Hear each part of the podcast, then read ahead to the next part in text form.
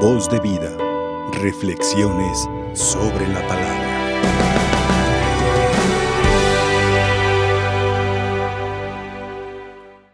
A veces ustedes, los fieles que asisten a misa, dicen que se sienten defraudados por las predicaciones de los sacerdotes y que van a la iglesia para que les hablen de cosas bonitas, no de cosas feas, para que les hablen de Dios, no de cosas que no nos conviene escuchar, o más bien que no queremos escuchar.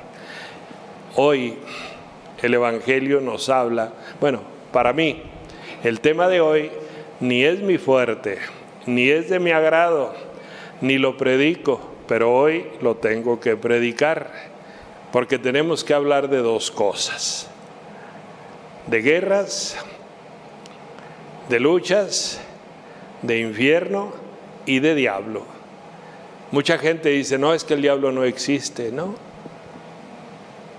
Mientras esté dormidito, el diablo no existe pero no lo despiertes porque no lo sacas ni de tu casa ni de tu vida. Y véanlo, el alcohol, la droga, el adulterio, las infidelidades, la pornografía, la corrupción, mete al diablo en tu casa y en tu vida y no lo sacas. Entonces tenemos que tener mucho cuidado. Cristo lo dice muy claro hay cielo y hay infierno, hay salvación y hay condenación. Por lo tanto, en la vida hay dos formas de vivirla, o haciendo el bien o haciendo todo lo contrario. Pero cada uno de nosotros decide cómo vivir su vida. En la parábola del rico Epulón, Dios, de Jesús nos muestra la existencia del cielo y del infierno, de la salvación y de la condenación. De tal manera, ¿verdad? Que, ah, luego dice, dice eh, eh, Abraham, cuando le contesta al rico Epulón, de aquí para allá y de allá para acá no hay comunicación. O sea, no hay intercambio. El que se va para allá, allá se queda eternamente. Y el que se va para acá, acá se queda eternamente. Pero no tenemos intercambio. El intercambio entre ser bueno y ser malo se da en este, en este tiempo. La primera lectura de San Pablo a los Efesios es una invitación a la fe. Tomen las armas de Dios para hacer frente al maligno. O estás con Dios o estás contra Dios. Toma las armas de la fe para hacerle frente al maligno. El maligno existe, la tentación existe, las ganas de seguirlo existen. Es una decisión nuestra el hacerlo o no hacerlo. En la actualidad vemos y oímos a cada día, a cada rato, a cada vez que prendemos el aparato o que el televisor o que prendemos el internet, vemos que en diferentes partes del mundo hay guerras, Sí, luchas para demostrar su fuerza.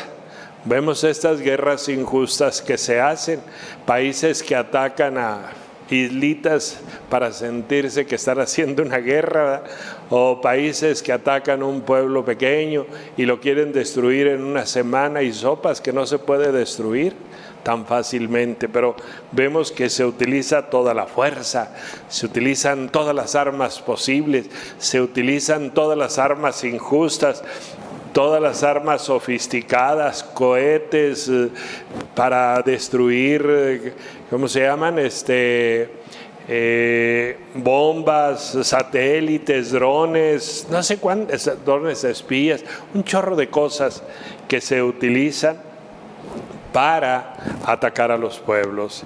Y también vemos que los países fuertes y poderosos quieren atacar y acabar y apoderarse de los pequeños de los países pequeños y que son débiles. Y eso es una injusticia. Y vemos también que se atacan contra gente inocente. La mayoría de los que mueren son gente inocente. Por ahí dice un gran pensador este, de, la, de la historia, dice, si los que inventan las guerras fueran adelante luchando, no irían, porque son una bola de cobardes. Dice, no habría guerras. ¿Por qué? Porque tendrían miedo de ir adelante. Ellos mandan desde acá y ordenan y hacen, pero no van a pelear. Dice, si los que promueven las guerras las pelearan, no habría guerras. Entonces, este, por ahí dice una, una frase de la sabiduría popular, más vale un mal arreglo que un buen pleito. ¿De qué sirve un buen pleito? Si vas a perder la vida, si vas a perderlo todo, mejor haz un mal arreglo. Y eso es en todos los aspectos de la vida donde, donde hay problemas. Entonces, vemos que la mayoría de la gente que pierde es gente, gente inocente. Eh, nadie quiere ser eh, vencido, todos queremos ser vencedores, todos queremos que se hable bien de nosotros. Imaginemos a Napoleón, que se hablara mal de Napoleón aparte de lo mal que se habla, ¿verdad? pero sin embargo, eh, bueno, él sí era de los que iban adelante. Queremos que la historia nos recuerde como los mejores y como los más valientes. Pero no es verdad porque vemos que hay vencedores y vencidos. Cuando hay vencedores y vencidos, cuando hay muertos inocentes, cuando hay luchas injustas, vemos nadie se queda contento, todo mundo se queda con la con la este con el remordimiento de conciencia por haber hecho esto. Hoy el profeta eh, nos habla que todos los guerreros de la antigüedad, también nosotros, como todos los guerreros de la antigüedad, recordemos cómo iban vestidos, ¿verdad? Las armaduras. Ahí tenemos el santuario de los mártires que parece un casco de un casco de un guerrero. Entonces, cómo iban vestidos hasta los talones para pues no los atravesaran las lanzas de los enemigos. Entonces dice, así como los guerreros de la antigüedad iban revestidos de corazas, dice el apóstol San, San Pablo, dice, nosotros debemos de ir revestidos de las armaduras de la fe. ¿Por qué? Porque nuestro enemigo, el diablo, dice San Pedro, como león rugiente ronda, buscando a quien devorar. Jesús lo dice muy claro, dice, cuando un diablo sale de una persona, vaga por todos lados y si no encuentra dónde meterse, va y se trae otros siete diablos peores que él y se vuelven a meter en la persona, dice, y entonces la vida de aquella persona se vuelve peor. Si no, si no estamos llenos de la fe, si no estamos firmes en la fe, si no estamos convencidos en la fe que profesamos, si no celebramos la Eucaristía, si no tenemos el vestido nuevo, el vestido nuevo de la reconciliación, si no este, participamos del cuerpo y de la sangre de Cristo, para muchos de nosotros va a resultar mucho, muy difícil vencer la tentación, vencer al diablo, salir vencedores de la tentación que nos pone ese enemigo, de la tentación que nos pone ese enemigo que no es invisible, es un enemigo visible, pero sin embargo, mientras no nos metamos con él, él está dormido y no se mete con nosotros. Pero cuando nosotros hacemos lo contrario, ¿sí? Y veámoslo en el pecado de Adán y Eva. Mientras ellos dialogaban, Adán y Eva dialogaban con Dios, el diablo estaba dormido.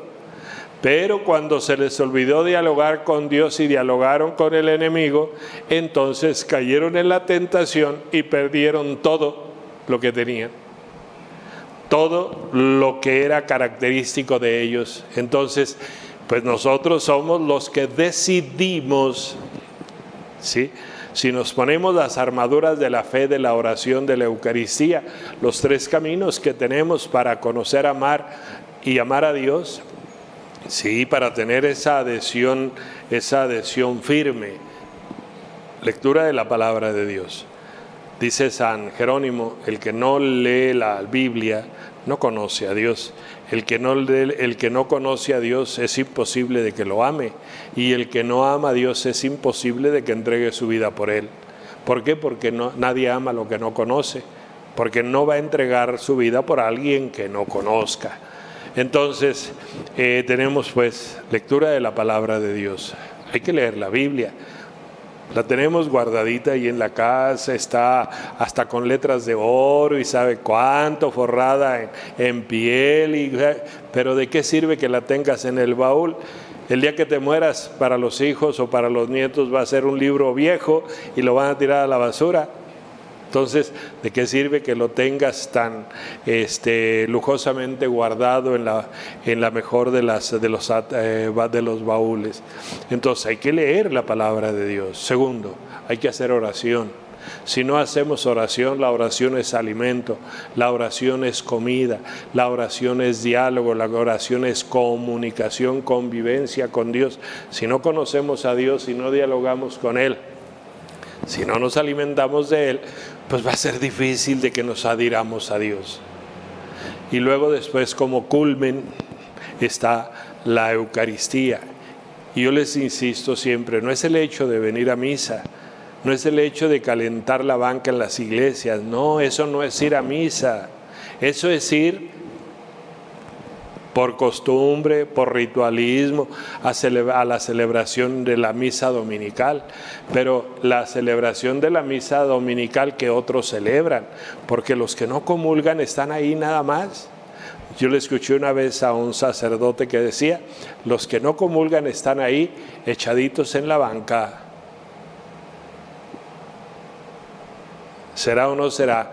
Dice, pero los católicos de, de veras se levantan.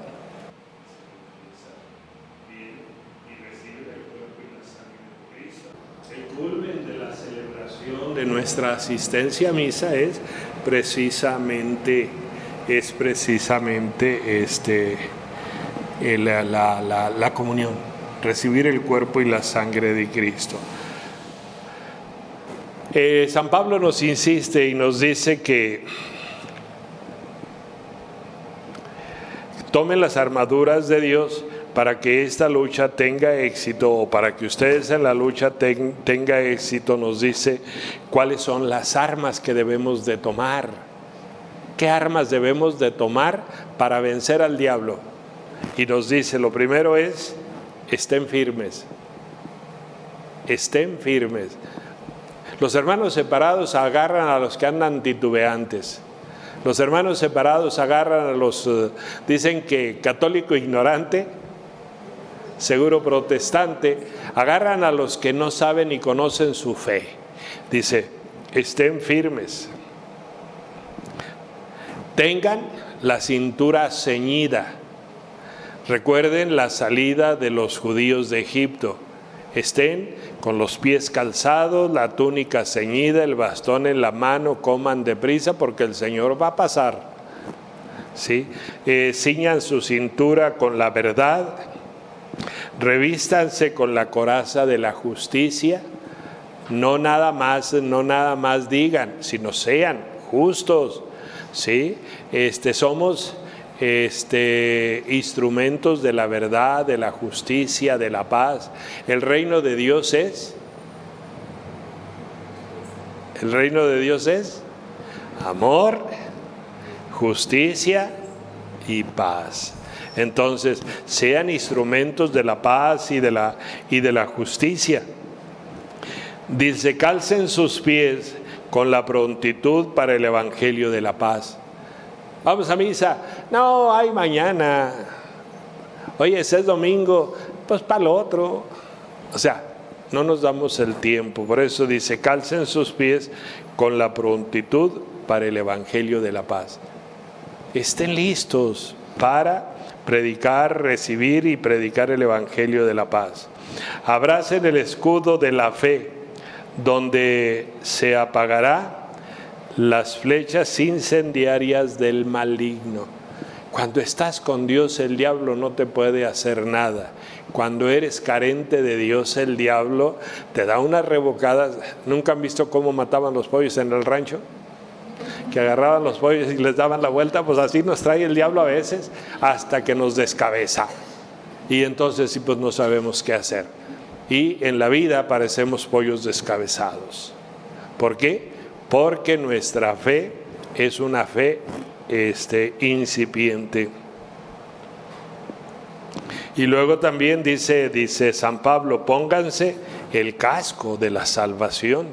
Déjense salvar. Ya Cristo murió y resucitó, ya nos salvó, pero ahora déjate salvar. No tienes el privilegio porque Cristo murió y resucitó por ti.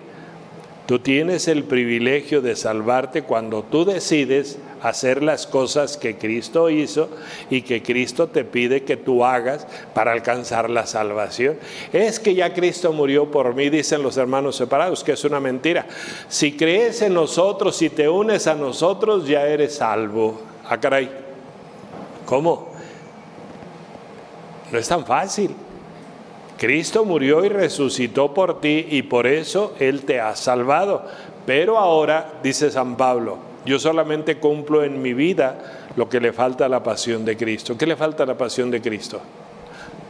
Tu vida, tu lucha, tu testimonio, tu esfuerzo, tu firmeza. Eso es lo que le hace falta. Así es de que de ti depende la salvación. No depende, no depende de, Jesús, ya dependió de él. A veces la gente cuando la invita a uno como sacerdote a que participen en algún ministerio dentro de la iglesia, dicen, es que no soy digno. No soy digno. A ver, díganme quién es digno. ¿El Papa? ¿Es el único digno? ¿El obispo es el único digno? ¿El sacerdote es el único digno? ¿Quién es digno? Yo siempre, yo siempre les digo, mira, Cristo murió y resucitó por ti y por mí y por todos y borró nuestra indignidad. Así es de que todos somos dignos. Lo que pasa es que eres flojo, talegón, ¿sí? Es otra, es otra cosa muy diferente, que seas flojo, que seas eh, mediocre, que seas perezoso, es otra cosa. Entonces, nada tiene que ver con la dignidad o la indignidad. La pereza te hace indigno, la flojera te hace indigno, la apatía te hace, te hace indigno. Por eso San Pablo insiste, estén firmes, refiriéndose a la disposición frente al enemigo. ¿Qué disposición tienes para enfrentar al enemigo? Pero también qué disposición tienes para vivir la fe. Es que soy bautizado. Pues no te confíes con que eres bautizado. Es que hice la primera comunión, pues no te confíes nada más con que hiciste la comunión. El primer paso es el bautismo, el segundo paso es el, la confirmación, el tercer paso es la, la confirmación y el cuarto paso es toda tu vida. Y recuerden lo que dicen los cursillistas, el cuarto día. ¿Cuál es el cuarto día? Pues desde que sales hasta que te mueras. Entonces, desde que terminas los sacramentos de la iniciación cristiana hasta que te mueres. Por eso, por eso,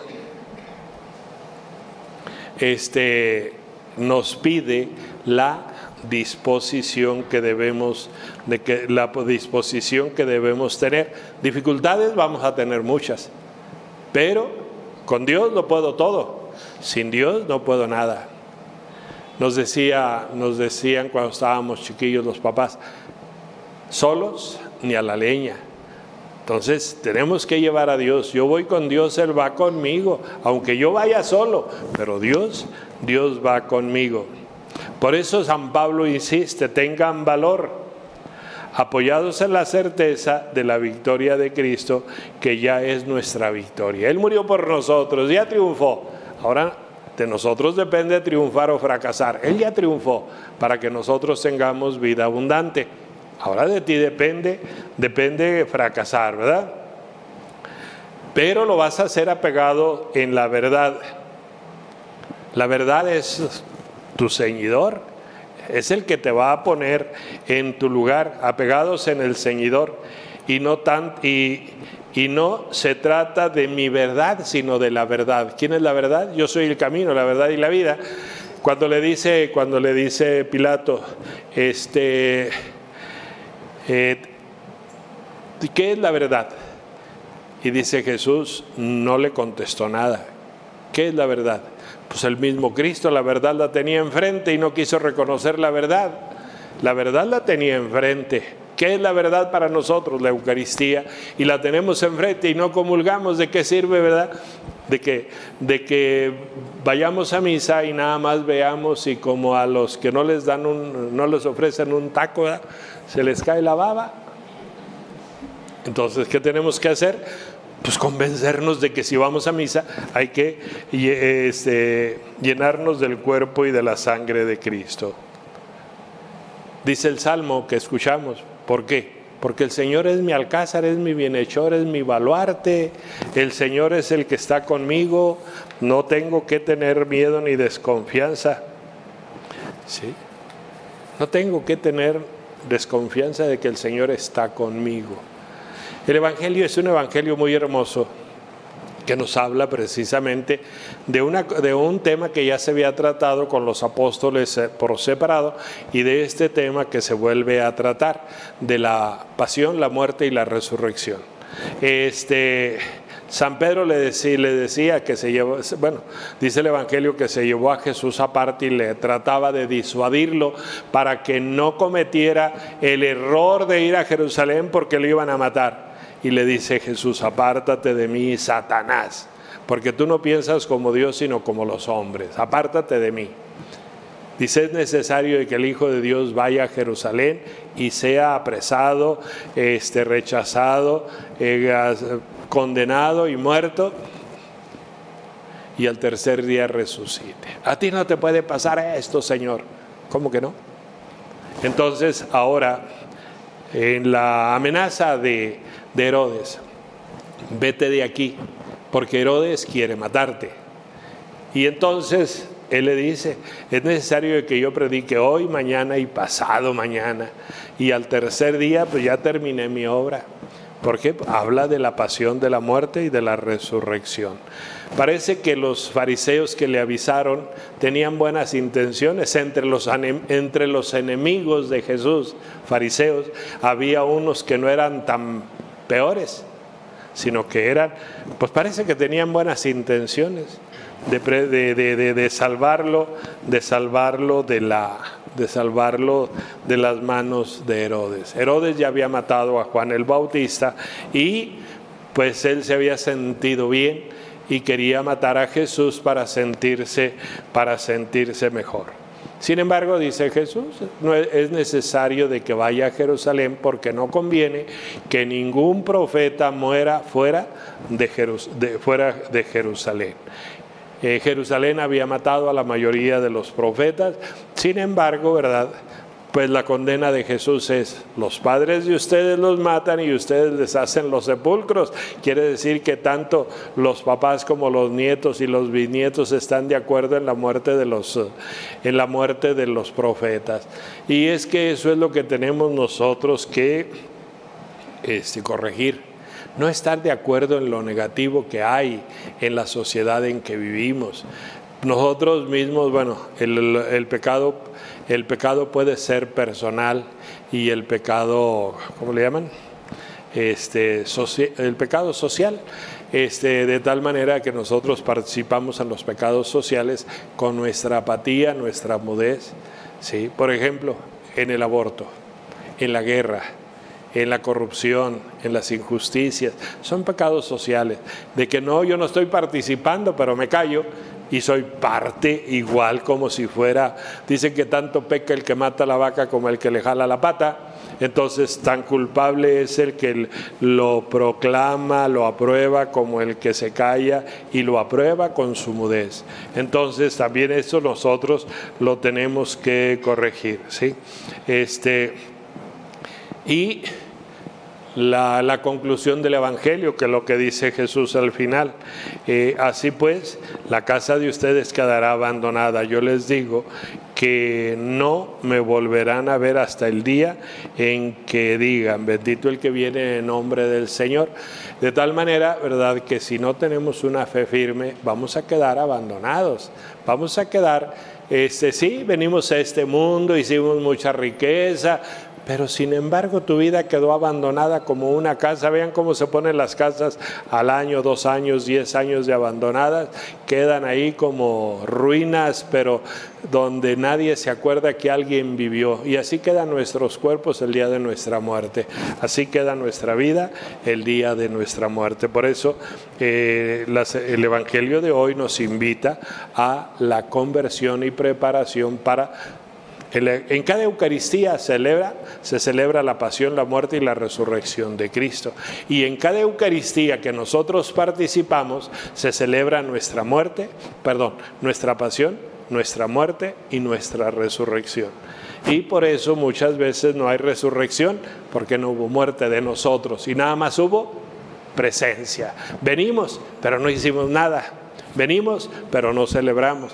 Venimos, pero no recibimos el alimento. Pero ahí estuvimos calentando la banca. No vengamos a calentar la banca, y lo digo no nada más por los 40 que tengo aquí, sino lo digo por todos los que están viendo y están oyendo. Cuando vayan a celebrar, celebren, pero no nada más asistan, celebren, participen, reciben el, el cuerpo y la sangre de Cristo, apaguen el celular cuando vayan a misa, porque ¿cómo friegan con los celulares? Apáguenlos, ¿sí? Porque molestan mucho, distraen mucho. ¿sí? Entonces vayan a misa, no vayan de telefonistas, no vayan de comunicadores sociales, Eso que lo haga Radio María, porque ahí tiene las cámaras, pero ustedes no tienen nada que hacer, ¿sí?